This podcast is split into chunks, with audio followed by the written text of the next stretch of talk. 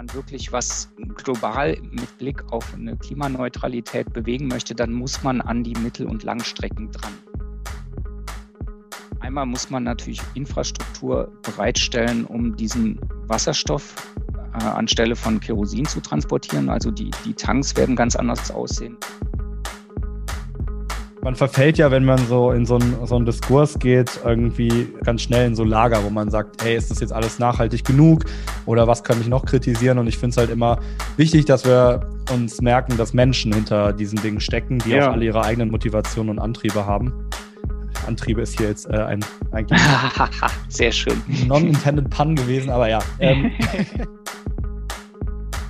Ich glaube aber auch, dass man, dass man sich tatsächlich durchaus mal hinterfragen muss, ob man äh, immer jetzt in jede Reise geht, ob jede Reise sein muss und ob wir uns nicht durchaus auch einschränken sollen und, und müssen. Das sind doch so richtig töfte Anreize eigentlich, für auch, für, auch für, die, für die Wirtschaft. Warum dauert das denn dann so lange?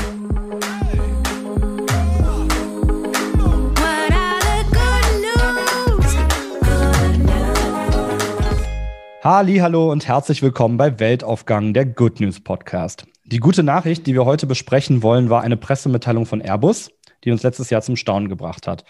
Der Flugzeugbauer kündigte nämlich an, dass er eine ganze Serie an emissionsfreien Passagierflugzeugen bauen wolle und die sollen ab 2035 ihren Dienst bereits aufnehmen. Zu diesem Thema werde ich meinen heutigen Gast ausführlich mit Fragen löchern. Dr. Rainer Schnell arbeitet für das Deutsche Zentrum für Luft- und Raumfahrt, kurz DLR, am Institut für Antriebstechnik mit Sitz in Köln. Seine Abteilung erforscht und entwickelt leistungsfähige und umweltfreundliche Flugantriebe. Damit ist er ganz nah dran an der Technologie, die den Flugverkehr der Zukunft verändern soll. Daher werden wir uns darüber unterhalten heute, wie umweltschädlich das Fliegen aktuell eigentlich ist, was wir wirklich von der Null-Emissionsreihe von Airbus oder Konkurrentinnen erwarten dürfen und ob wir bald alle völlig CO2-neutral in den Urlaub fliegen. Bin schon sehr, sehr gespannt und begrüße herzlich Dr. Rainer Schnell. Hallo Florian, herzlichen Dank für die Einladung. Sehr schön, dass du da bist. Rainer, hier bei uns bei Weltaufgang ist es ja so, dass unsere ZuhörerInnen, die das Good News Magazin abonnieren, nicht nur den Podcast immer als erstes hören, sondern zusätzlich die Folgen exklusiv mitgestalten. Und deswegen würde ich ganz gerne direkt mit einer Zuhörerinnenfrage einsteigen. Jana aus Leipzig hat uns nämlich per Mail geschrieben, wie sollen denn die neuen Flugzeuge von Airbus überhaupt fliegen ohne Kerosin? Ja, Jana, herzlichen Dank für die Frage. Äh, erstmal, bevor ich dir auf die Frage antworte, möchte ich noch mal kurz ein, zwei Sätze zu meiner Person sagen, damit man auch die Antworten, die ich jetzt auf die Frage und auch auf die folgenden Fragen gebe, entsprechend einordnen kann. Ich bin also jemand, der seit 20 Jahren äh, im Bereich der Antriebstechnik, im wissenschaftlichen Bereich tätig ist und ich arbeite für, eine, für das DLR. Das DLR ist eine, eine große Forschungseinrichtung mit mehr als 8000 Mitarbeiterinnen und, und Mitarbeitern und äh, dementsprechend vertrete ich jetzt erstmal nicht das, das ganze DLR. Das heißt, ich habe eine sehr eingeschränkte Perspektive hm. und äh, bin auch keiner, der jetzt groß Strategien entwickelt und eine, eine, übergeordnete Meinung vertritt. Das, das lässt sich nachlesen beim DLR, sondern ich, ich kann jetzt mal versuchen, das äh, aus, aus meiner sehr eingeschränkten fachlichen Perspektive und auch die folgenden Fragen zu beantworten. Ich bin zum Beispiel auch kein, kein Verfahrenstechniker, kein, kein Verbrennungsexperte, kein Klimaexperte, sondern sondern äh, wie gesagt, beschäftige, beschäftige mich in erster Linie mit, mit Antrieben und wie ich die möglichst aus hauptsächlich aerodynamischer Sicht äh, möglichst günstig gestalte. So, das vorab und jetzt zu deiner Frage. Das ist natürlich auch eine einfache Frage mit einer sehr komplexen Antwort. Also es gibt ganz viele verschiedene Technologien, die wir uns im, im DLR äh, angucken und ähm, viele Technologien versuchen erstmal dieses Kerosin durch einen, einen Brennstoff zu ersetzen, der einfach in Summe nachhaltiger ist. Also es gibt verschiedene äh, Ansätze und das äh, ein großer ähm, Technologiestrang, den man sich im Moment anguckt und den man sich auch schon länger anguckt, das wird unter dem Begriff der SAFs zusammengefasst. Das sind Sustainable Aviation Fuels. Und äh, was, was man da im Prinzip versucht, ist, das Kerosin zu, zu ersetzen durch äh, ebenfalls einen Kraftstoff, der, der verbrannt wird, aber halt äh, in seiner Entstehung bereits beispielsweise CO2 gebunden hat, was danach wieder in einem Verbrennungs Prozess während des Betriebs des Triebwerks wieder ausgestoßen wird, sodass man also global gesehen in Summe neutral, was die CO2-Bilanz angeht, rauskommt so diese, diese ähm, Brennstoffe, die man da betrachtet, da gibt es auch verschiedene äh, Technologiestränge. Das sind einmal Biokraftstoffe. Das sind tatsächlich Kraftstoffe, die aus, ich sag mal ganz lapidar Abfällen ähm, gewonnen werden. Aus, ähm, aus dem pflanzlichen Bereich äh, sind, äh, ist es im Gespräch, dass, dass man da Kraftstoffe äh, draus gewinnt. Also alles, alles ähm, äh, aus, aus bi biologischen Produkten, die CO2 bereits gebunden haben. Und ähm, also das ist erstmal eine Technologie, die, die den Vorteil hat, dass man sie praktisch direkt im Triebwerk einsetzen kann, ohne groß Modifikation und Entwicklung an diesem wirklich komplizierten Gesamtsystem vorzunehmen. Also man spricht in der Regel von sogenannten Drop-in-Fuels, also das sind äh, Kraftstoffe, die man äh, praktisch eins zu eins im, im, mit, mit der bestehenden Technologie ähm, einsetzen kann.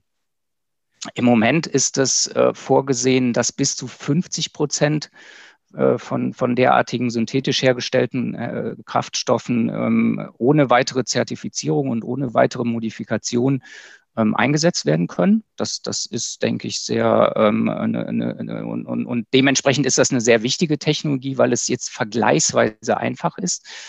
Ähm, interessanterweise, ich weiß nicht, ob ich das jetzt einfach auch sagen darf, ich mache das jetzt einfach. Es gab zum Beispiel auch eine, eine, eine Pressemeldung äh, von Boeing, die, die sehr stark auf diese Biokraftstoffe äh, mhm. setzen.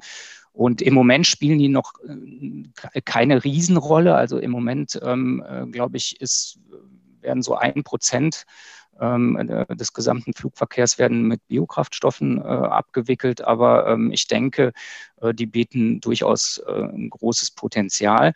Und ähm, die eine Schiene bei diesen äh, sogenannten SAFs, also diesen, diesen nachhaltigen Kraftstoffen im, im Bereich des Luftverkehrs, äh, sind aus Biomasse gewonnen und äh, was durchaus auch eine Möglichkeit bietet. Und dann, äh, damit greife ich mal die, die ganze Wasserstoffstrategie, die auch jetzt von der Bundesregierung ausgerufen wurde, auf. Ähm, es gibt also auch die Möglichkeit, äh, dass man synthetische äh, Kraftstoffe ähm, äh, auf Basis von Wasserstoff ähm, herstellt. Natürlich dann, wie bei allem, äh, was, was wir sicherlich noch diskutieren werden, ist da die Voraussetzung, dass es, dass es ähm, grüner Wasserstoff ist, also der aus, aus äh, regener äh, regenerativen und nachhaltigen ähm, äh, Prozessen äh, äh, gewonnen wird. Und ähm, wenn dieser Wasserstoff dann vorliegt, dann ist eine, eine Möglichkeit, dass man auch da CO2, in, das sich in der, bereits in der Atmosphäre befindet, bindet und in einem Syntheseprozess äh, zu Kerosin umwandelt. Und auch das kann ich dann wieder als äh, sogenanntes äh, Drop-in-Fuel direkt in vorhandenen, in vorhandenen Triebwerken einsetzen. Äh, jetzt, jetzt, muss ich mal ganz kurz an der ja. Stelle einmal nachfragen. Also, das, äh, das ja. bin ich selber auch verwirrt. Also, wir, ja. du hast als erstes jetzt gesagt, redest du von Biotreibstoffen. Ne? Das habe ich richtig verstanden. Das sind dann zum Beispiel ist ein Pflanzenölmix oder sowas mit fossilen Brennstoffen. Da hatte ich auch nachgelesen, dass sie so wirklich 60 bis 80 Prozent der Emissionen einsparen können. War aber auch ja. Kritik daran gelesen. Ich glaube, auf die Kritik können wir auch später nochmal eingehen. Ja. Aber jetzt ja. erstmal, äh, jetzt nur rein zur Übersicht. Biotreibstoffe. Dann hattest du gesprochen von Wasserstoff. Ja. Ähm, wobei beim Wasserstoff hattest du schon gesagt, das muss eben konzentriert werden, werden. Und da ist wichtig, dass die Energie für dieses Verfahren grün sein muss. Und ja. synthetisches Kerosin, das habe ich jetzt so verstanden, dass CO2 aus der Atmosphäre genommen wird und wird dann also da wird einfach CO2 aus der Atmosphäre genommen und das wird dann zum Treibstoff gemacht? Zusammen mit dem Wasserstoff. Also das ah, okay. ist ein, ein Fischer-Tropf-Prozess. Also mhm. da, wird praktisch ein, ein Wasserstoff zusammen mit, mit CO2, ich brauche halt irgendwoher den, den Kohlenstoff für diesen Verbrennungsprozess, ähm, wird in flüssigen Kraftstoff umgewandelt. So, so tatsächlich, ähm, ich muss an der Stelle nochmal betonen, ich bin kein, kein Chemiker und bin auch mhm. kein Verbrennungsexperte. So ähm, verstehe ich diese eine Möglichkeit im Moment. Es gibt auch, glaube ich, mit methanbasierte Prozesse, wo man versucht, Gas äh, äh, auch in, in, im, mit so einem Syntheseprozess in flüssigen Kraftstoff zu verwandeln. Ich hatte auch gelesen, dass es so, so, so einen Fall gibt, wo aus überschüssigem Strom und Wind und Solarenergie äh, sowas auch gemacht werden kann. Äh, ja, genau, aber ich, ich muss halt, äh, also diese eine Schiene setzt voraus, dass ich das flüssige Kerosin, wie es im Moment im Triebwerk verbrannt wird, einfach ersetze und dadurch mhm. praktisch die, die Technologie des gesamten Luftfahrzeugs einschließlich der Triebwerke mehr oder weniger ähm, ohne große Weiterentwicklung nutzen kann. Mhm. Das ist so die, die, die eine Idee, die ich jetzt versuche, mit diesen verschiedenen Optionen mal aufzugreifen. Mhm. Und im Moment, um das nochmal aufzugreifen, was, was jetzt Boeing auch, glaube ich, in, in einer Pressemitteilung rausgegeben hat, ähm, im Moment ist es, wie gesagt, ähm, ähm, limitiert aufgrund von Zertifizierungsbedingungen auf 50 Prozent. Also ich kann maximal äh, 50 Prozent äh, an alternativen Kraftstoff dem normalen Kerosin zumischen. Und äh, wenn ich da insgesamt noch deutlich ähm, neutraler und nachhaltiger werden will, muss ich das natürlich auf, auf nahezu 100 Prozent erhöhen. Und äh, da arbeitet man dran. Und das wird verschiedene Zertifizierungsprozesse ähm, äh, beinhalten, ähm, weil man zum Beispiel sicherstellen muss, dass, dass Dichtungen und dass, dass Ölsysteme ähm, äh, weiterhin auch funktionieren, wenn man sie komplett mit, mit einem solchen alternativen Kraftstoff betreibt. Ist das, äh, wie sieht das preislich aus momentan?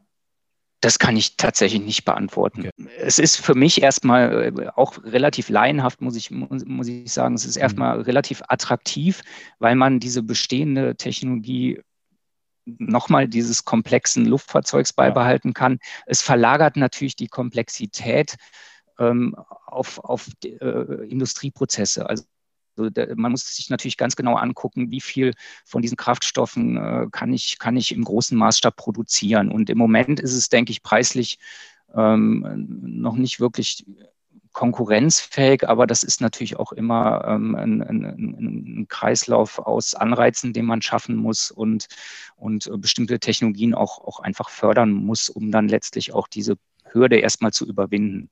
Völlig verständlich. Du hast äh, jetzt eben aber auch noch schon von, schon von Wasserstoff gesprochen, aber da von Modellen, wo ähm, trotzdem auch äh, sozusagen das Flugzeug an sich oder die oder die, die ähm, ja, das Flugobjekt an sich nicht verändert werden muss, weil ich eben einfach den Kraftstoff ersetzen kann. Aber bei der Pressemitteilung von Airbus habe ich das richtig verstanden. Da geht es um ein Wasserstoffkonzept, wo wirklich das komplette Flugzeug verändert werden muss, oder? Ja, in, äh, in, in verschiedenen Stufen wird, wird das passieren. Und ähm, ich, ich habe jetzt mal versucht, diese, diese eine Schiene äh, aufzugreifen. Und ähm, der, der nächste Schritt sozusagen ähm, wäre, wenn man sich die Möglichkeiten zum klimaneutralen Fliegen anguckt, dann wäre das jetzt eine, denke ich, äh, eine Option, die man, die man verfolgt und wo man auch Entwicklung reinstecken muss. Aber es gibt verschiedene Te Technologien, die man auch betrachten muss. Und ähm, so der nächste Schritt, wenn man jetzt mal beim, beim Wasserstoff bleibt. Also ich denke, Wasserstoff ist eine, eine Technologie, ähm, die auf jeden Fall ähm, eine große Rolle spielen wird, auch im Luftverkehr. Ähm, wobei, und das wird in dem rauskommen, was ich vielleicht jetzt im, im Weiteren noch, noch beschreibe, es gibt verschiedene Möglichkeiten, wie ich, wie ich diesen Wasserstoff einsetze. Und wie gesagt, die erste Möglichkeit ist über, über, ähm, eine, über einen Ersatz des flüssigen Kerosins. Und äh, die nächste Möglichkeit, die man sich angucken muss, denke ich, und auch tut, ist ähm, eine Direktverbrennung von Wasserstoff. Ähm, auch da nutzt man ähm, bestehende Technologie äh, größtenteils und ähm, ersetzt praktisch das Kerosin komplett durch Wasserstoff. Das heißt, ähm, das komplette Kerosin wird durch Wasserstoff ersetzt und da müsste dann aber das Flugzeug eben modelliert werden. Ähm, ja, aber äh, es wird auch kompliziert. Also es, man muss dann, ähm, einmal muss man natürlich Infrastruktur bereitstellen, um diesen Wasserstoff äh, anstelle von Kerosin zu transportieren. Also die, die Tanks werden ganz anders aussehen. Äh, Wasserstoff äh, muss in der Regel äh, tief gekühlt werden und verflüssigt werden. Ähm, äh, also die, diese, diese ganze äh, ähm, Tankanordnung muss man überdenken.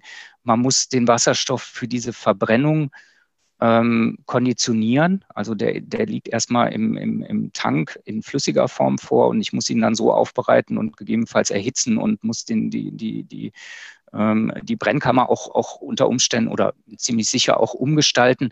Aber auch hier kann man tatsächlich einen Großteil der Triebwerkstechnologie auch beibehalten und auch, denke ich, viel von, ähm, von der Rumpfgestaltung. Und auch das ist, das ist für mich der, der, der Zwischenschritt äh, zu einer komplett neuen Flugzeugkonfiguration, was eigentlich natürlich immer, kann man sich vorstellen, wahnsinnig aufwendig ist und wahnsinnig, äh, äh wahnsinnig viel nach sich zieht.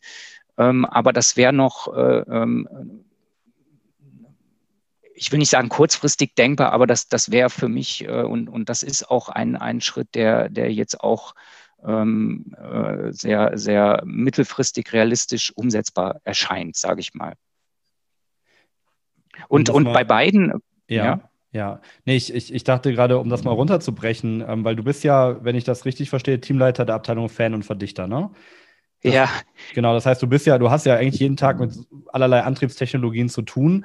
Welche ist denn für dich die bisher ähm, vielversprechendste? Der, weil du hast uns ja jetzt verschiedene Schienen gezeigt, wie das eben funktionieren kann. Wenn ich das richtig verstanden habe, die zwei Hauptschienen sind entweder ich ersetze Kerosin einfach durch Stoffe, die klimaneutral leer oder sogar klimaneutral sind, oder ich ähm, muss wirklich eine ganz andere Schiene fahren. Ich muss wirklich das, das Flugzeug an sich verändern, ähm, um dann eben mit anderen Antriebstechnologien zu sprechen. Was ist denn für dich sinnvoller oder ist es der Mix? Ähm, das ist auf jeden Fall der Mix aus, aus meiner Sicht. Also die, mhm. die verschiedenen Technologien, ähm, die adressieren sicherlich auch verschiedene Zeithorizonte. Also wie gesagt, bei, bei dem einen kann ich, kann ich jetzt schon einen, einen, einen großen Effekt erzielen, indem ich bestimmte Sachen zutanke, ohne, ohne viel zu machen. Ähm, bei dieser Wasserstoffdirektverbrennung, sage ich mal, ist, das ist, erscheint jetzt auch ähm, umsetzbar. Ähm, die, die, die, dritte Schiene haben wir uns noch nicht angeguckt, kann ich, kann ich gleich vielleicht noch ein, ein paar Worte zu sagen. Auch die basiert äh, größtenteils auf Wasserstoff und auch die muss man sich angucken. Und ich glaube auf jeden Fall, es ist mit Sicherheit äh, ein, ein gesunder Mix, beziehungsweise ähm, Mix klingt so ein bisschen beliebig. Ähm, also jede Technologie hat, denke ich, ihre, ihre Berechtigung für, für verschiedene Anwendungen, je nach ähm, je nach Missionsprofil, je nach, äh, also ob Lang, Langstrecke, Kurzstrecke oder was auch immer. Also äh, ich glaube nicht, dass es diese eine Technologie äh, sein wird, aber ähm, es ist eine Kombination aus allem. Und es ist, denke ich, auch eine notwendige, stetige Weiterentwicklung von bestehenden Technologien. Ich, ich weiß, man, man möchte immer eigentlich was Revolutionäres haben, aber wir haben halt in der Luftfahrt auch extrem lange Entwicklungszyklen und, und auch Zeiträume, in denen äh, Technologien sich, sich am Markt manifestieren. Also das ist halt einfach auch ein sehr träges System, sodass man also auch ähm, auf jeden Fall weiterhin sich bestehende Technologien äh, angucken muss und die, die haben auch noch Potenzial äh, für eine Weiterentwicklung und da kümmern wir uns auch jeden Tag drum. Wir gucken nicht immer nur, auch natürlich sehr weit in die Zukunft, aber wie gesagt, man, man muss sich auch bestehende Technologien angucken und, und ähm, man muss sich auch diesen Mix ähm, äh, sehr genau angucken und auch alles sehr genau durchrechnen und analysieren. Also manche Technologien erscheinen oft ähm, äh, ähm, sehr vielversprechend, wenn man sie auch ein bisschen losgelöst vom Gesamtsystem sich anguckt. Ähm, aber letztlich muss man es auch immer gesamtsystemisch auf, auf, auf, auf Systemebene betrachten und ähm, auch, auch bewerten letztlich. Ähm, das, das klingt für mich erstmal jetzt wie im besten Sinne ein sehr pragmatischer Ansatz. Ähm, ich finde äh, aber noch interessant, und zwar, du hattest ja eben ähm, auch schon über manche ja, Nebenwirkungen oder Nachteile auch der verschiedenen Schienen gesprochen. Ich denke, ja, wahrscheinlich haben alle Schienen Vor- und Nachteile. Ähm, ja. Und wir haben hier noch eine Zuschauerfrage bekommen und zwar hat uns Valentin, ähm, Valentin Heusgen aus Freiburg geschrieben, das, und zwar über Steady, muss ich noch dazu sagen, das ist nämlich die Plattform für unsere Mitglieder. Ähm, der hat auch äh, tatsächlich Wasserstoff kritisiert und hat gesagt, ich würde gerne wissen, ähm, wenn Wasserstoff nicht die ausreichende Energiedichte hat, woher kommt dann die Energie das für das Verfahren? Da hattest du ja, glaube ich, schon was zu gesagt. Valentin geht dann aber weiter und sagt, ich, und das zitiere ich jetzt, des Weiteren haben CO2 und andere Klimagase beim Ausstoß in größeren Höhen größere Klimaauswirkungen. Wird dies bei der Angabe zur Nullemission berücksichtigt? Grundlegend ist also meine Frage, wie realistisch wir von einem klimaneutralen Fliegen sprechen können. Ähm, und ich, äh, ich schließe mich da Valentin an, und zwar mit der Frage, weil wenn wir über Wasserstoff nachdenken, warum geht denn, warum setzt denn Airbus dann so konsequent auf Wasserstoff? Erstmal eine ganz berechtigte und kluge Frage auch. Ich würde jetzt gar nicht, gar nicht im Detail diese, diese Airbus Pressemitteilung kommentieren wollen, ähm, sondern mehr so ein bisschen aus, aus unserer Perspektive das, das beleuchten, weil man dafür auch eigentlich zu wenig aus so einer Pressemitteilung entnehmen kann. Also es ist sehr schwer, jetzt das, das konkret zu kommentieren. Aber nochmal, die Frage ist, ist extrem berechtigt. Ähm, erstmal eine kleine Korrektur aus meiner Seite. Also Wasser, Wasserstoff hat erstmal eine sehr viel höhere Energiedichte als Kerosin. Das ist einer, einer der, der Vorteile. Er hat bei gleicher Masse ein größeres Volumen, deswegen ähm, muss man eventuell äh, größere Tanks äh, dafür vorsehen. Aber einer der Vorteile ist natürlich die, die größere Energiedichte. Und ähm, völlig korrekt, ähm, und das, das wollte ich auch gerade noch ergänzen. Äh, Im Prinzip ist mir die Frage zuvor gekommen. Also wir, die, die Technologien, die wir uns gerade angeguckt haben, äh, auch die, die Wasserstoff ähm, ähm, äh, nutzen, das waren immer noch Verbrennungsprozesse. Das heißt, ich habe zum Beispiel, ähm, also ich habe im Verbrennungsprozess entstehen zum Beispiel auch Stickoxide nach, nach wie vor. Mhm. Ähm, das ist natürlich, ähm, also so gesehen, emissionsfrei äh, geht es erstmal aus meiner Sicht nicht, weil ich muss Schub erzeugen. Das heißt, ich muss ähm, äh, ein, ein, ein Medium sehr schnell hinten ausstoßen und ähm, das ist erstmal immer eine Emission. Und ähm, auch, auch völlig richtig, ähm, wenn, ich, wenn ich über eine Wasserstoffdirektverbrennung nachdenke, entstehen, wie gesagt, auch andere Schadstoffe. Es entsteht auch ganz viel Wasser. Und auch das muss man sich ganz klar angucken und man muss es sich auch angucken im Hinblick auf eine Klima, äh, auf eine mögliche Klimawirkung. Und das passiert auch bei uns. Also wir haben sowohl ähm, ähm, äh, wir haben Institute, die sich mit, mit Klimawirkungen und, und Klimaforschung äh, beschäftigen und die das natürlich auch jetzt schon tun und auch weiterhin tun werden. Mhm. Ich bin natürlich sehr glücklich, dass du die Fragen unserer Zuhörerinnen äh, clever findest. Und äh, möchte an der Stelle vielleicht mal ganz kurz noch die Möglichkeit nutzen, auch unsere ähm, alle anderen Zuhörerinnen äh, ja, zu motivieren, wenn ihr ein Abo bei uns abschließt, dann könnt ihr eben auch beim Podcast mitgestalten und dementsprechend äh, an, an diejenigen unter euch, die eins haben, stellt gerne auch eure Fragen. Dafür, dafür sind wir da und ja, dann äh, können unsere Gäste eben auch direkt darauf antworten. Ja, ähm, finde ich äh, total spannend, was du sagst. Ich habe jetzt noch ähm, gerade überlegt, ähm, du hast mir ja jetzt die verschiedenen Schienen gesagt. Mir ist aber aufgefallen, du hast noch jetzt gar nicht über Elektro als Antrieb ja, gesprochen. Das, auch genau, also äh, es passt sehr gut, weil das war eigentlich der, der, der, der nächste große, ich nenne es mal Technologiebaustein, ähm, den ich, den ich nochmal beleuchten und, und beschreiben äh, äh möchte. Und auch ähm, dann gibt es halt diese, diese, diese, ähm, diese dritte Schiene und das sind keine, wie gesagt, das sind keine Alternativen, sondern das sind alles äh, Dinge, die man sich im Detail angucken muss und, und das, äh, das passiert auch äh, gerade. Und ähm, das ist eigentlich alles, was man so äh, gemeinhin unter Hybrid elektrisch ähm, äh, zusammenfasst. Also man geht tatsächlich auch von einer zunehmenden Elektrifizierung aus. Ähm, und eine Option, auch da wird, wird äh, Wasserstoff durchaus eine, eine, eine, Rolle spielen, aber auch nicht nur, ähm, ist, dass man zum Beispiel Brennstoffzellen einsetzt, um äh, Strom zu erzeugen, die dann wiederum die Schuberzeuger antreiben. Und dann mhm. wäre man natürlich nochmal, dann, das hätte erstmal so auch wieder relativ laienhaft und, und sehr subjektiv hätte das erstmal den, den Vorteil, dass ich keinen wirklichen Verbrennungsprozess mehr habe. Das heißt, es ist eine ganze Reihe von Schadstoffen ähm, werden damit gar nicht mehr entstehen, sondern eigentlich erzeuge ich nur noch Wasserdampf, was jetzt erstmal nicht vollständig klimaneutral ist. Also auch das puste ich hinten raus und hat eventuell auch Einfluss aufs Klima, aber ähm, ganz viele Schadstoffe äh, entstehen dann äh, äh erstmal nicht. Du sagst ja jetzt die ganze Zeit eventuell, ist das denn noch gar nicht äh, ausreichend erforscht, ob Wasserstoff, also äh, Entschuldigung, ob Wasserdampf. Ja, doch. Äh, mhm. Ja, doch. Also ich, ich, ich, ich sage eventuell immer, um mich selber ein bisschen abzusichern, weil, mhm. weil du merkst, dass ich das, das ist nicht meine Kernkompetenz sozusagen. Ja. Aber ich denke mal, also die, die, die chemischen Prozesse und die Funktionalität von so einer Brennstoffzelle, die, die, die, die sind schon sehr gut verstanden. Und ähm, was man halt jetzt machen muss, ist wirklich auf einer Systemebene betrachten, was sich unterm Strich auch lohnt. Also es gibt ganz viele Aspekte dabei, die, die, die man berücksichtigen muss. Es entsteht zum Beispiel ganz viel Wärme, wenn man äh, diesen, diese, diese Brennstoffzelle betrachtet. Und äh, Wärme ist meistens da, wo man, also jetzt kann man denken, ist ja äh, in 35.000 Fuß Höhe ist es ja wahnsinnig kalt, das kann ja kein Problem sein, aber Wärme hat man dann meistens auch da, wo man sie nicht haben möchte und muss sie dann abführen.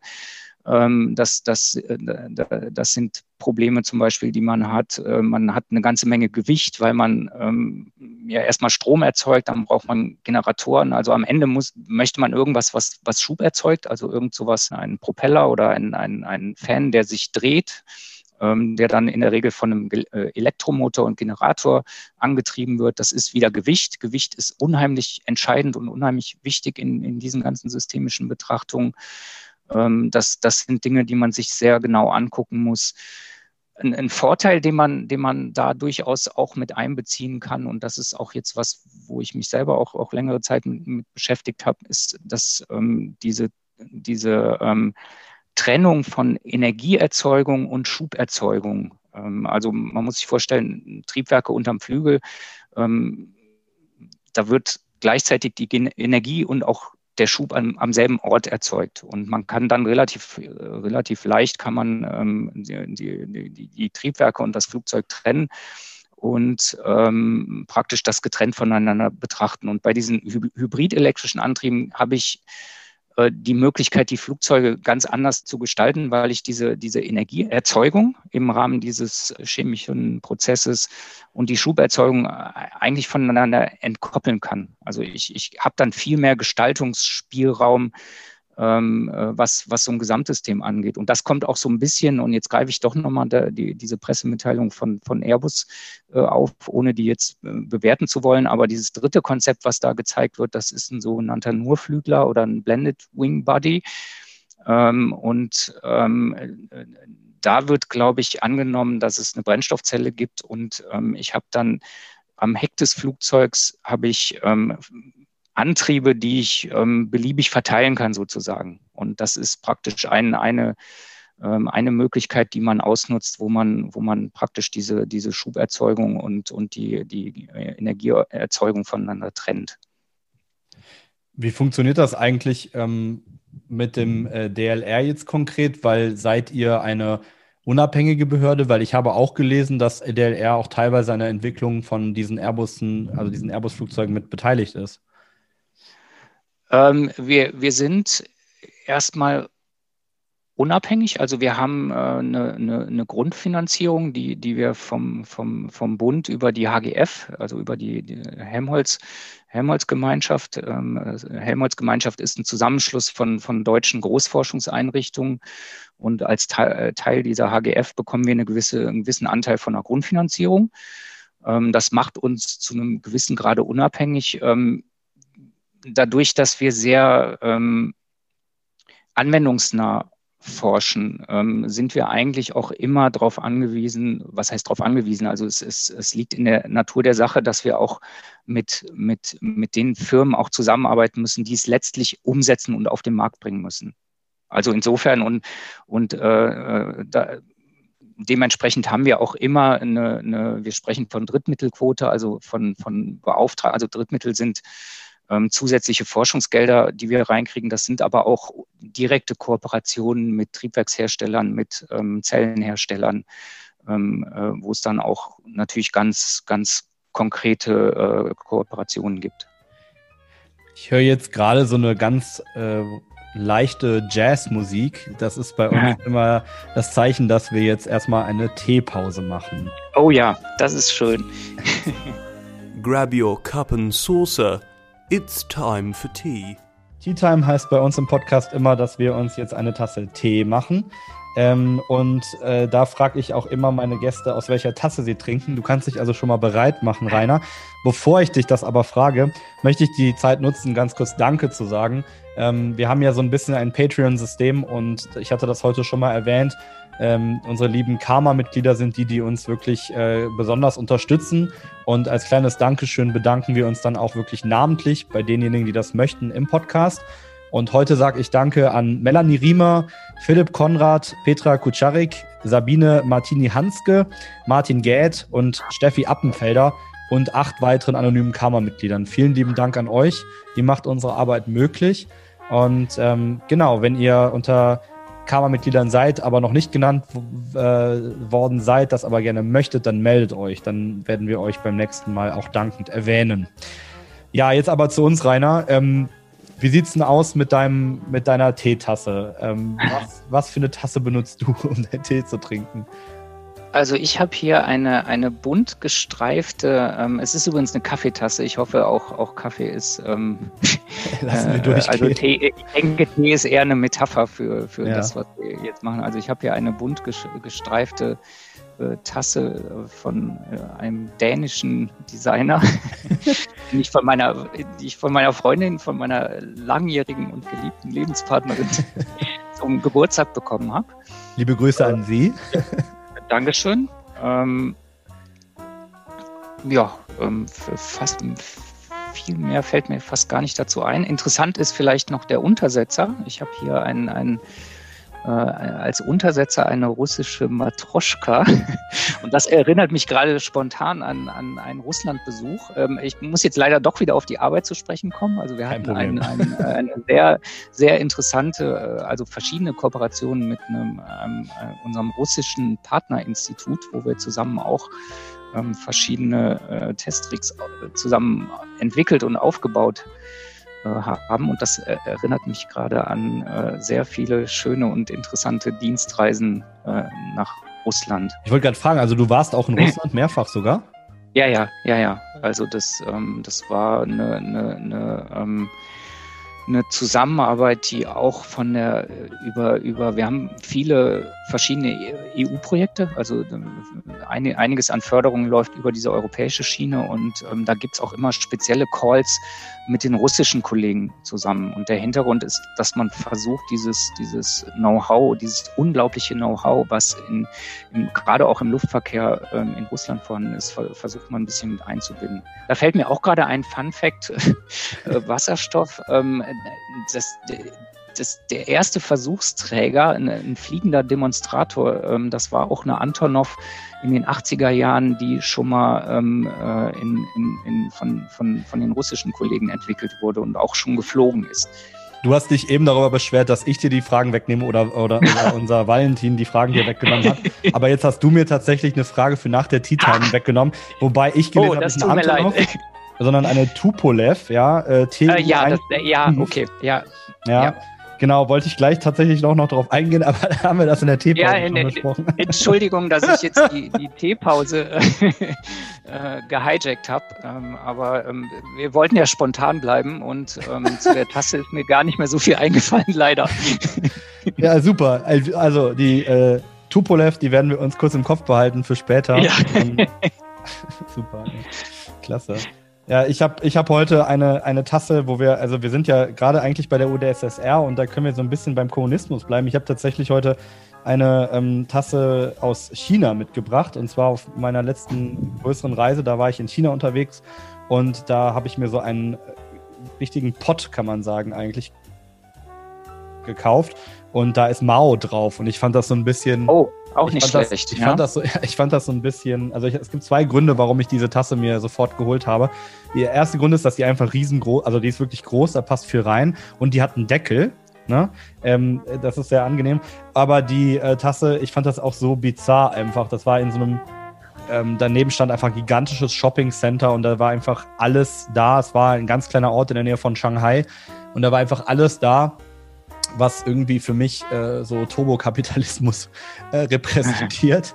Und dann haben sie daneben, ähm, dann haben sie dort irgendwie äh, alles, was sich irgendwie zu Geld machen lässt, äh, als, als sozialistisches Merchandise verkauft. Und ich weiß nicht, irgendwie benutze ich die so ein bisschen ironisch, die Tasse, ähm, weil ich auch ehrlich gesagt bezweifle, ob der Verkäufer wirklich viel weiß über die Kulturrevolution und die geschichtlichen Hintergründe.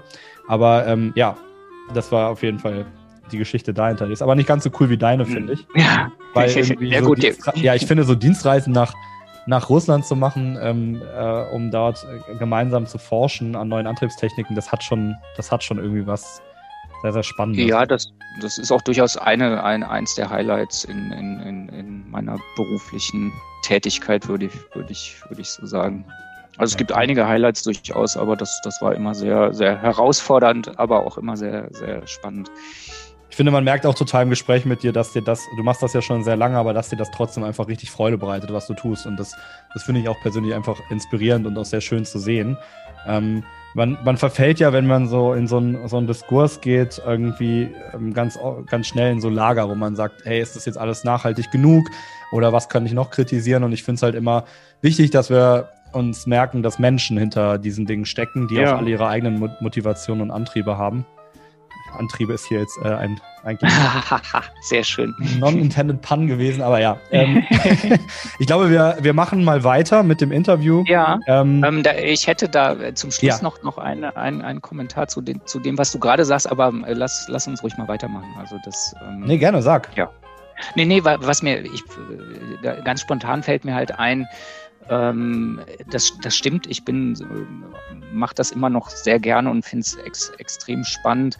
Ähm, trotzdem würde ich gerne an der Stelle auch, auch einwerfen, dass wir uns nicht komplett auf diese Technologieentwicklung und Forschung verlassen sollen. Das ist mir schon auch wichtig. Das ist jetzt auch eine sehr, sehr persönliche Einschätzung und, und, und Meinung. Ich, ich glaube schon, ähm, ich glaube, der, der, der, der ähm, das Klima ist unglaublich wichtig und wir haben sowas wie eine, eine Klimakrise durchaus und ähm, wir können ganz viel tun mit, mit Technologien.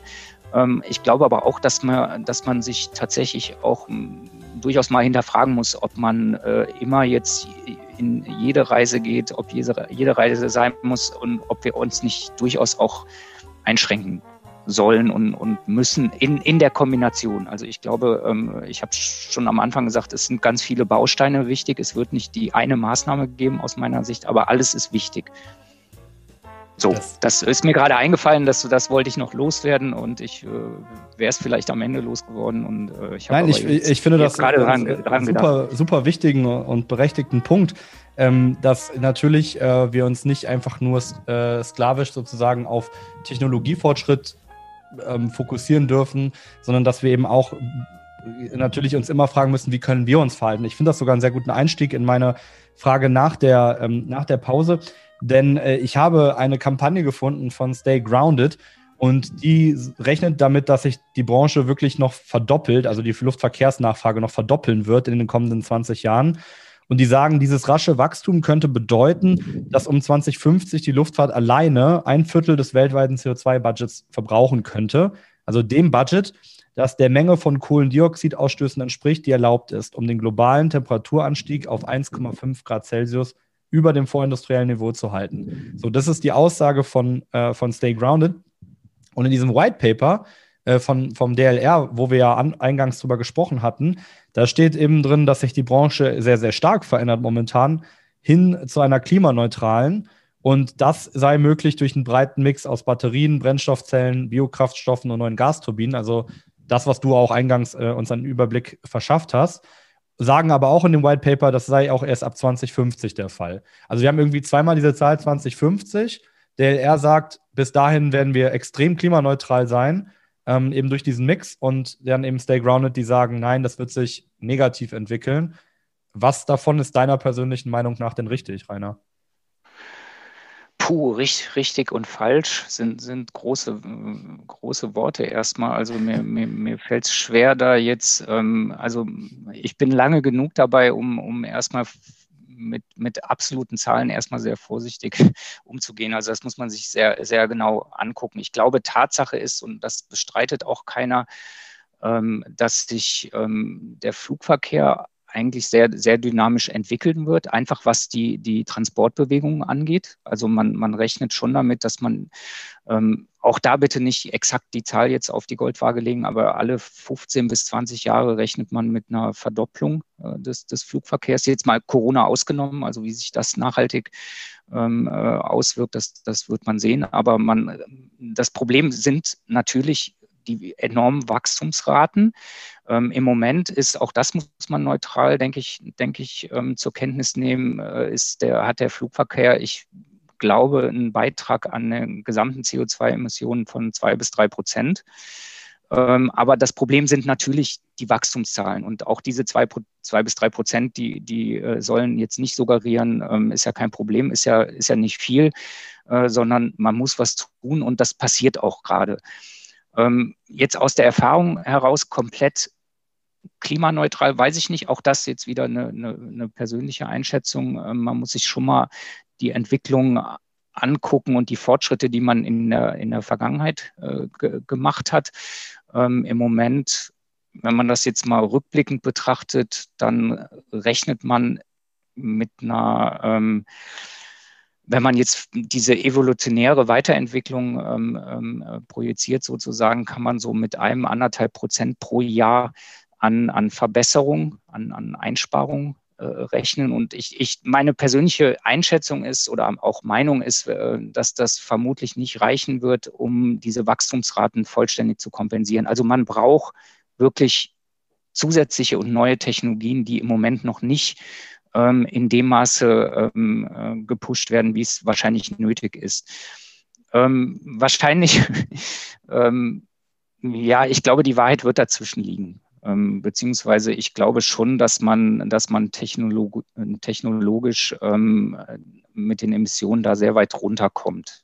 Vielleicht nicht auf Null Emissionen. Das, das, das fällt mir schwer im Moment. Ich will auch ja. gar nicht jetzt den ähm, äh, mit Zahlen um mich schmeißen. Da, da, fehlt mir tatsächlich auch, wie gesagt, die, die, der, der, der genaue Überblick. Aber wie gesagt, ich glaube, Einigkeit herrscht. Die, die, die Wachstumsraten sind eigentlich das, das Problem und ähm, auch die, das, das zur Kenntnis nehmen und das Verständnis, dass man auch neue Technologien braucht. Und das, äh, dem wird eigentlich überall auch, auch Rechnung getragen. Ob das am Ende ausreichen wird, ich weiß es nicht. Das wird sich zeigen, denke ich. Ja, ich hatte sehr viele Zahlen vorbereitet und könnte das jetzt auch nochmal äh, konkret hier sagen. Also, dass die Zahl, von der du sprachst, diese zwei bis drei Prozent aller Emissionen, da geht es tatsächlich ähm, um, um CO2 äh, im ja. Verkehr und jetzt zum Beispiel auch wieder, um nochmal bei Stay Grounded zu bleiben, ähm, die sagen, also die gehen eher davon aus, wenn man Stickoxide, Kondensstreifen und so weiter, ähm, Veränderung der, äh, der Bewölkung mit, mit, in, mit einberechnet, reden wir eher, gehen die eher davon aus, dass es wirklich 5 bis 8 Prozent Anteil am weltweiten Klimawandel ist, den der Flugverkehr ausmacht, was ja schon mal wieder eine ganz andere Zahl ist. Und wie du sagst, ne, äh, also vielleicht liegt die Wahrheit irgendwo in der Mitte. Ähm, aber ich glaube, ich glaube, der spannende Punkt ist auf jeden Fall, was du sagst, dass, dass äh, wir uns nicht allein darauf verlassen können, dass es eben Technologien sind, die das alles ja. kompensieren, ja. sondern das muss ja. eigentlich auch genau wie Stay Grounded ja auch sagt, es muss auch klar sein, dass wir weniger fliegen, ähm, oder einfach andere Alternativen auch noch entwickeln. Ne? Ich, äh, da bin ich persönlich, und das spreche ich jetzt nicht unbedingt als, als Mitarbeiter des, des DLR, sondern eher aus persönlicher Sicht. Ich glaube schon, dass man sich auch einschränken kann und, und muss. Und, und wie gesagt, es, mhm. es muss ein sinnvoller, ein sinnvoller Mix sein ähm, aus, aus Technologieentwicklung und aber auch eine, eine, ein Umdenken und ein anderen Verhalten jetzt in, in der Bevölkerung. Ja. Aber wenn wir jetzt gerade noch bei der, bei der Entwicklung selber sind, Entschuldigung, Rainer, ich wollte noch ganz kurz von dir wissen, ähm, du hattest das ja eben schon mal gesagt, du hast jetzt sogar Prozentzahlen gesagt, wie schnell sich Dinge entwickeln. Wieso dauert das denn eigentlich so lange? Weil da können wir ja nochmal die von die Tupolev von eben nehmen. So, wir haben gesagt, 80er Jahre haben wir schon ein erstes Wasserstoffflugzeug in der UdSSR. Und dann habe ich jetzt hier noch was. Äh, Doktor, in, äh, also Ingenieur Andreas Klöckner, Koordination für elektrisches Fliegen beim DLR, so ein Kollege von dir sagt, dass die elektrischen Antriebssysteme dank der geringeren Anzahl beweglicher Teile auch weniger Kosten bei Herstellung und Wartung verursachen. Und elektrische Antriebe ermöglichen komplette neue Flugzeugkonfigurationen, die den Treibstoffverbrauch und damit die Emissionen sowie die Lärmentwicklung weiter reduzieren dürften. Das sind doch so richtig töfte Anreize eigentlich, für die, auch, für, auch für, die, für die Wirtschaft. Warum dauert das denn dann so lang? Ähm, ich denke, das hat viele, viele verschiedene äh, Gründe. Also einmal ist es natürlich ich kann es nur nochmal sagen, und das ist keine Plattitüde, aber es ist ein wahnsinnig komplexes Gesamtsystem. Und damit meine ich nicht nur das, das Luftfahrzeug, sondern der ganze Flugverkehr, auch jetzt äh, äh, operativ und alles, alles, alles, was damit zusammenhängt. Das ist extrem äh, durchorganisiert, äh, durchgetaktet. Ähm, es ist wir haben extreme Sicherheitsstandards inzwischen und, und ähm, die, die, dieses Sicherheitsbedürfnis ähm, ist berechtigterweise sehr, sehr, sehr, das treibt auch sehr viel ähm, von der Zertifizierung bis, bis Anforderungen an, an, an, an neue Technologien, wo man sich teilweise überhaupt erst Zertifizierungsszenarien überlegen muss. Ähm, dazu kommt auch, das ist ähm, ein Bereich, wo man schon sehr lange dran forscht. Also man weiß einfach sehr viel. Ich, ich möchte jetzt nicht sagen, und das ist auch nicht der Fall, das ist äh, zu, Ende, zu Ende erforscht. Ähm, aber man hat schon da einen sehr langen Weg hinter sich und auch sehr viel erreicht. Also wenn man sich, wenn man sich heutige Triebwerke anguckt, die sind schon so viel effizienter als noch vor, vor 20, 30 Jahren. Und, und das ist aber auch ein sehr mühsamer Weg. Also der, der ist, wenn ich, wenn ich es jetzt auf, auf uns als Forschungseinrichtung äh, runterbreche, wir müssen Verfahren entwickeln. Wir müssen für, für so ganz neue Konzepte müssen wir unsere äh, unsere Verfahren, unsere Berechnungsverfahren anpassen. Man muss ähm, das äh, immer weiter, also das sind erstmal erstmal sehr sehr anspruchsvolle Entwicklung. Man muss ähm, das Ganze immer mit, mit Grundlagen Windkanal versuchen, erstmal erstmal kleine Bausteine validieren und dann auch immer weiter diesen, diesen Techno dieses Technologielevel anheben. Und das ist einfach ein sehr, sehr langer und komplizierter Prozess. Deswegen, ähm, ich, ich glaube jetzt, tatsächlich nicht, dass man das substanziell beschleunigen kann. Also wie gesagt, man muss sich Dinge deutlich sicherlich parallel angucken, aber ähm, es, wir haben es halt einfach mit, mit relativ langen ähm, Entwicklungszyklen einfach auch zu tun. Darf ich dich bei der Gelegenheit auch mal fragen? Das interessiert mich schon lange persönlich. Ähm, wir hatten ja jetzt gerade auch schon nochmal äh, über elektrisches Fliegen kurz gesprochen. Ähm, wie sieht das eigentlich aus mit diesen ganzen Flugtaxis, die jetzt, weil ich hatte, ich hatte diesen Fall Lilium, ich, das sagt dir wahrscheinlich was? Ja. Ähm, das, das sind so, das sind ja, also es gibt ja verschiedene Versuche, um das mal kurz zu fassen, von, von Flugtaxis, die ähm, oder Flugtaxen. Ähm, und da ist immer die Kritik, äh, dass sie viel versprechen, sehr vollmundig, aber dass viele Expertinnen hingehen und sagen, naja, die Akkus in denen reichen eigentlich ja noch gar nicht, um so Kurzstreckenflüge anzubieten oder um so längere ähm, äh, ja, äh, längere Strecken, also die fürs Auto sehr lange dauern würden, dann äh, zu überbrücken. Und die sprechen immer davon, dass diese Akkus irgendwie eine Energiedichte von 300 Wattstunden pro Kilogramm haben und ähm, sagen aber, man braucht aber eigentlich irgendwie alles zwischen 400 und 650 Watt, ähm, äh, Wattstunden pro, pro Kilogramm.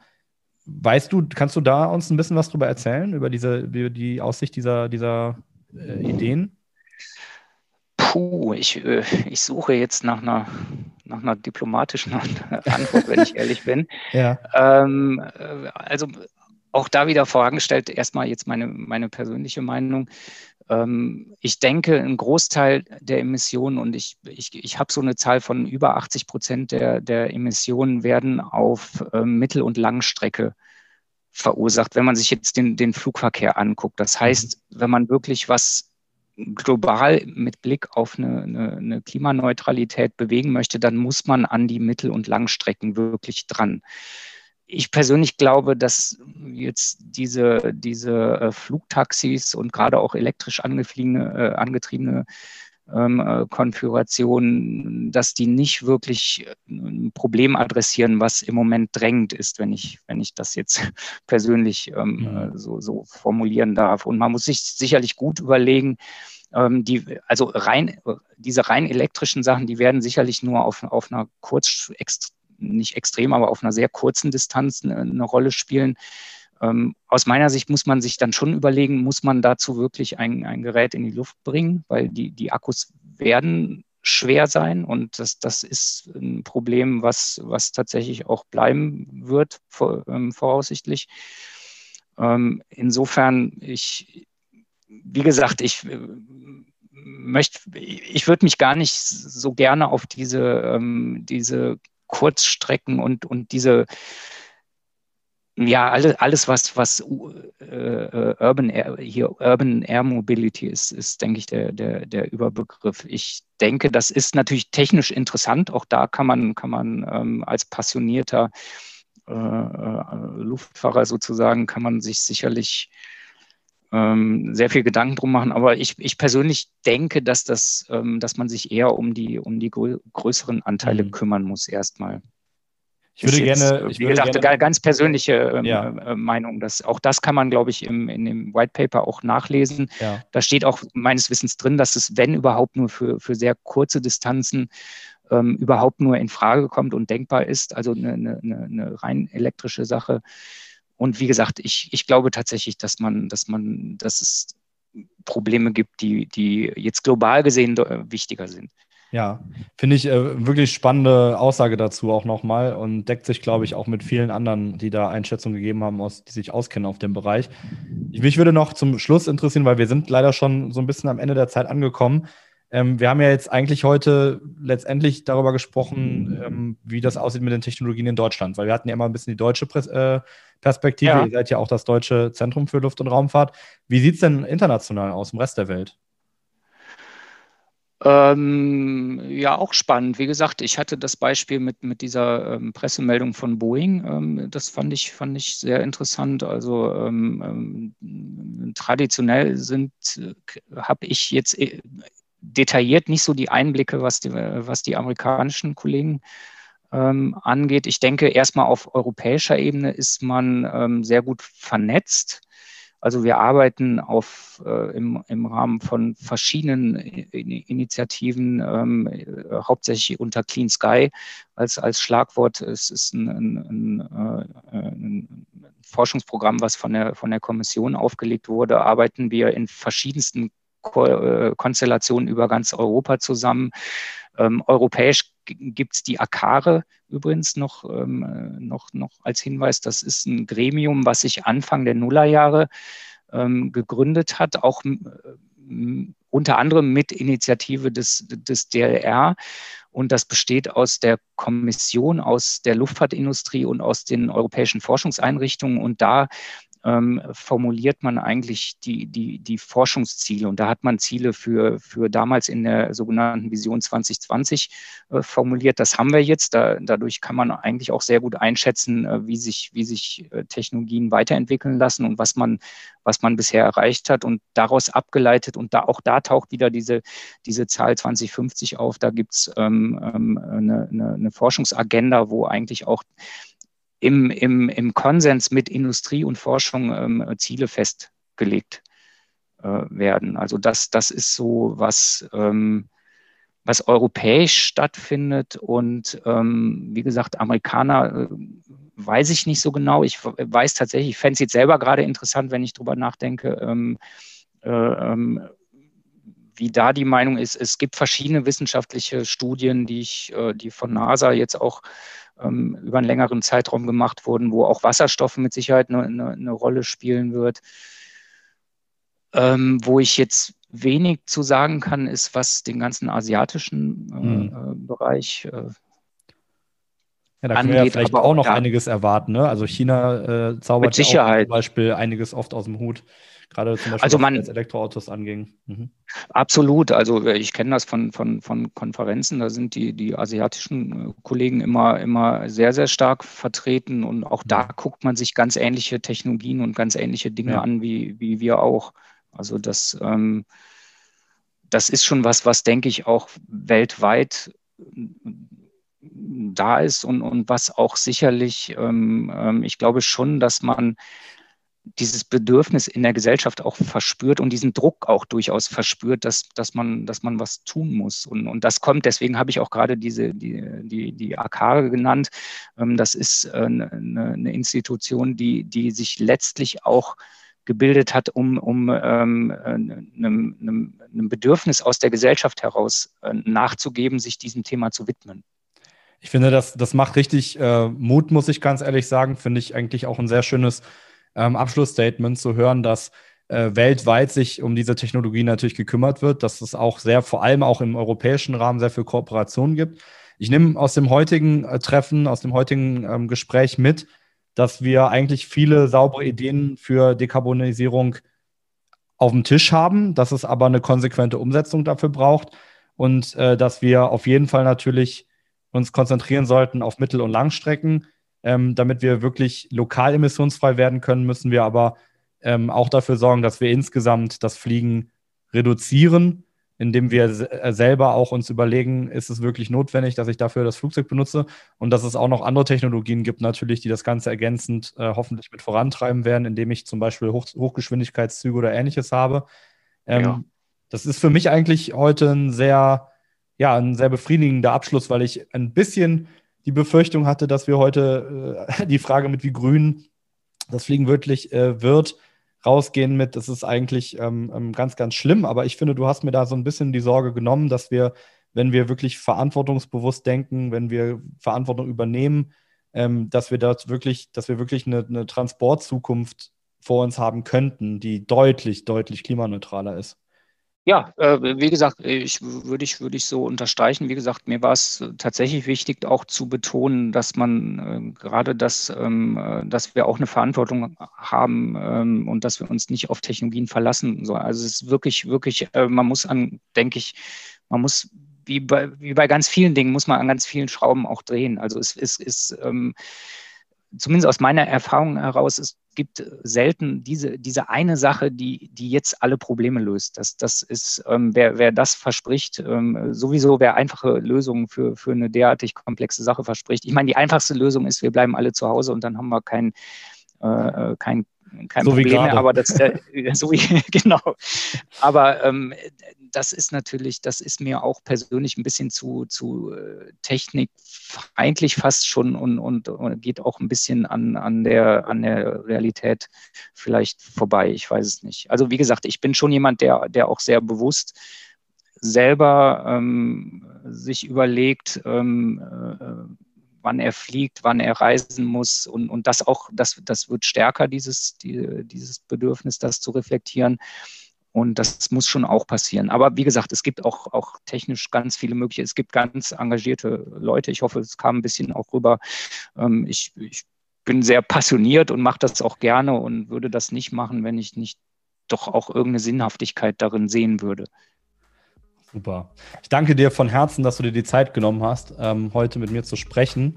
Ähm, habe heute wieder viel, viel gelernt und ähm, ja, hoffe euch, liebe Zuhörerinnen und Zuhörer, geht es genauso. Ähm, vergesst nicht, den Podcast äh, zu abonnieren, uns zu folgen und äh, schaltet sehr, sehr gerne wieder in der nächsten Folge rein. Ich wünsche euch jetzt allen noch eine schöne Woche. Und genau, nochmal ganz lieben Dank, Rainer, dass du da warst. Bitteschön, gerne geschehen.